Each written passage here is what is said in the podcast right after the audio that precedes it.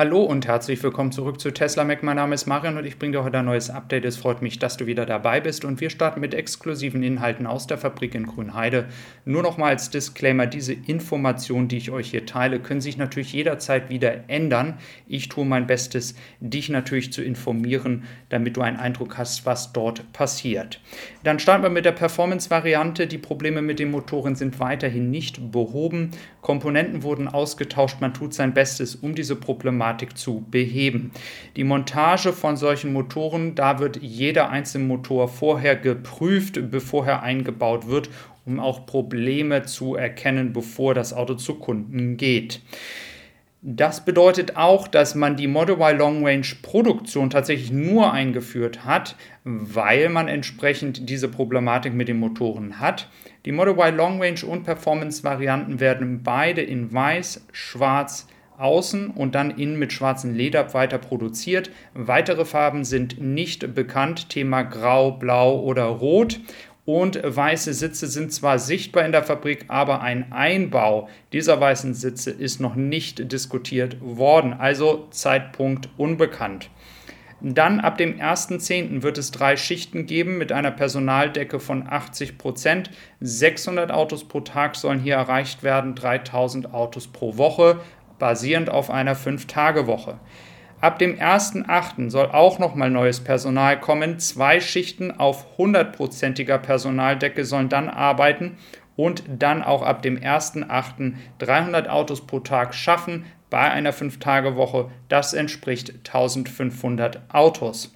Ganz wichtig, all diese Ziele mit diesen Autos und den Zahlen, die ich dir gerade genannt habe, sind nur erreichbar, wenn folgendes Problem behoben wird. Und da sind sie gerade dabei, denn das ist das zweite. Die Gießerei hatte einen Ausschuss von 60 Prozent vor dem Update und dem, der Schließung der Fabrik. Dieses hat man jetzt mit äh, neun Teilen auf 10 Prozent gesenkt. Dieses soll noch weiter optimiert werden. Deswegen konnte man auch in der Vergangenheit tatsächlich noch nicht so viele Autos produzieren. Deswegen hat auch das Hochfahren der Produktion so lange gedauert, weil man hier große, große Schwierigkeiten hatte.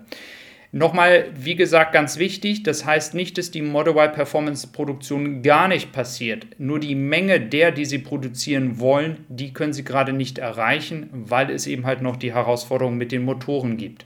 Wir sehen hier auch noch mal ganz unten rechts die 7830 Autos im zweiten Quartal, also das zweite richtige Quartal, wo produziert worden ist, aber das erste, wo man mal signifikante Zahlen erreicht hat. Das ist im Vergleich zu anderen ähm, ja, Hochfahrerfahrungen von anderen Fabriken, die Tesla hat, tatsächlich relativ langsam und das kann, wie gesagt, mit der Gießerei auch erklärt werden. Das, was wir in Austin sehen, ist da nochmal eine andere Thematik. Das hat ja auch mit einem Strategiewechsel zu tun, von dem 4680er Paket auch die 2170er Pakete zu verkaufen. Deswegen sollte das da auch jetzt schneller gehen. Ja, dann gibt es noch einen kleinen Rückruf. Hier ist noch nicht klar, ob dieser weltweit ist. Ähm, auf jeden Fall gibt es hier Probleme mit dem Airbag. Es kann also sein, dass Tesla dich kontaktiert. Dann wird der Service Center das natürlich kostenfrei austauschen. Hier gibt es, wie gesagt, ähm, eine Kleinigkeiten, die behoben werden müssen. Dieser Rückruf, wie gesagt, äh, betrifft aber nur eine kleine Anzahl von Autos. Ähm, sprich, ähm, es ist nicht jetzt 100, 200.000 Autos, die hier betroffen sind. Ja, ich habe natürlich auch noch äh, weitere Informationen vorbereitet, denn in Amerika ähm, expandiert Tesla ja sein Geschäft mit Versicherungen. Versicherungen sind ein sehr profitables Geschäft, vor allem wenn man seine Autos sehr, sehr, sehr gut kennt. Und das hat Tesla tatsächlich als Basismodell. Ähm, und wo sie ihre Autos auch sehr gut kennen, bevor wir zu den Versicherungen kommen, sind natürlich die Software-Updates. Und da wird es jetzt tatsächlich so sein, ähm, dass jetzt nicht ganz, ganz viele Faktoren eingespielt werden, wenn es um die Reichweitenkalkulierung geht.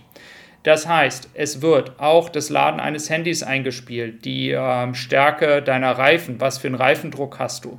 Ähm, und dann kommt zum Beispiel die, ähm, die Hitze deiner Batterie, die noch mit reinkommt.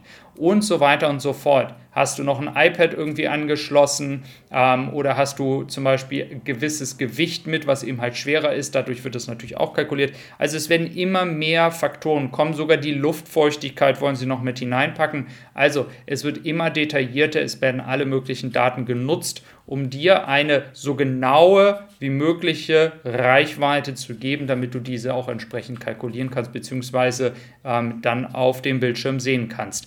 Und zu der Thematik Versicherung, wie ich gerade angesprochen habe, da kennt natürlich, wie gesagt, Tesla seine Autos sehr, sehr gut und kann das natürlich für die Versicherung auch nutzen. Hier ist es so, dass man im grünen Bereich jetzt tatsächlich die ähm, ganzen Bundesstaaten sieht, die hier ähm, schon Tesla-Versicherungen anbieten. In den anderen Bundesstaaten wird natürlich Tesla sein Bestes tun, um hier weiter zu expandieren. Dieses läuft jetzt schon seit über einem Jahr Stück für Stück. Sehr, sehr viele Formalitäten, die Tesla hier erfüllen muss, um dann auch entsprechend die ähm, ja, Regeln einzuhalten, die Rechte zu bekommen. Wir wissen, dass in Deutschland ja auch Tesla genau das gleiche schon versucht. Tatsächlich gibt es hier ja weiterhin auch noch von der Konkurrenz gute Angebote. Ich bin mir aber sicher, dass Tesla mit der Zeit wahrscheinlich dann auch noch ein konkurrenzloses Angebot machen wird, um noch mehr Kunden zu gewinnen. Und das wird man dann auch bald ähm, bei den Earnings Calls sehen, wenn unter sonstigen Einnahmen die Wachstumsraten sehr, sehr stark sind, vor allem bei der Thematik ähm, von Versicherungen. Ja, dann schauen wir noch mal auf eine weitere Thematik, die für euch, wenn ihr auf ein Model S und Model X wartet, tatsächlich interessant ist. Ähm, in der mittleren Spalte du, siehst du Model S und Model X mit 16.162 im letzten Quartal. Und wenn du jetzt den Weg nach oben gehst, siehst du, dass es nur ein anderes Quartal gab, wo man Model S und X in Amerika mehr hatte, nämlich ähm, im ähm, Quartal, wo wir 16.498 hatten, etwas weiter oben.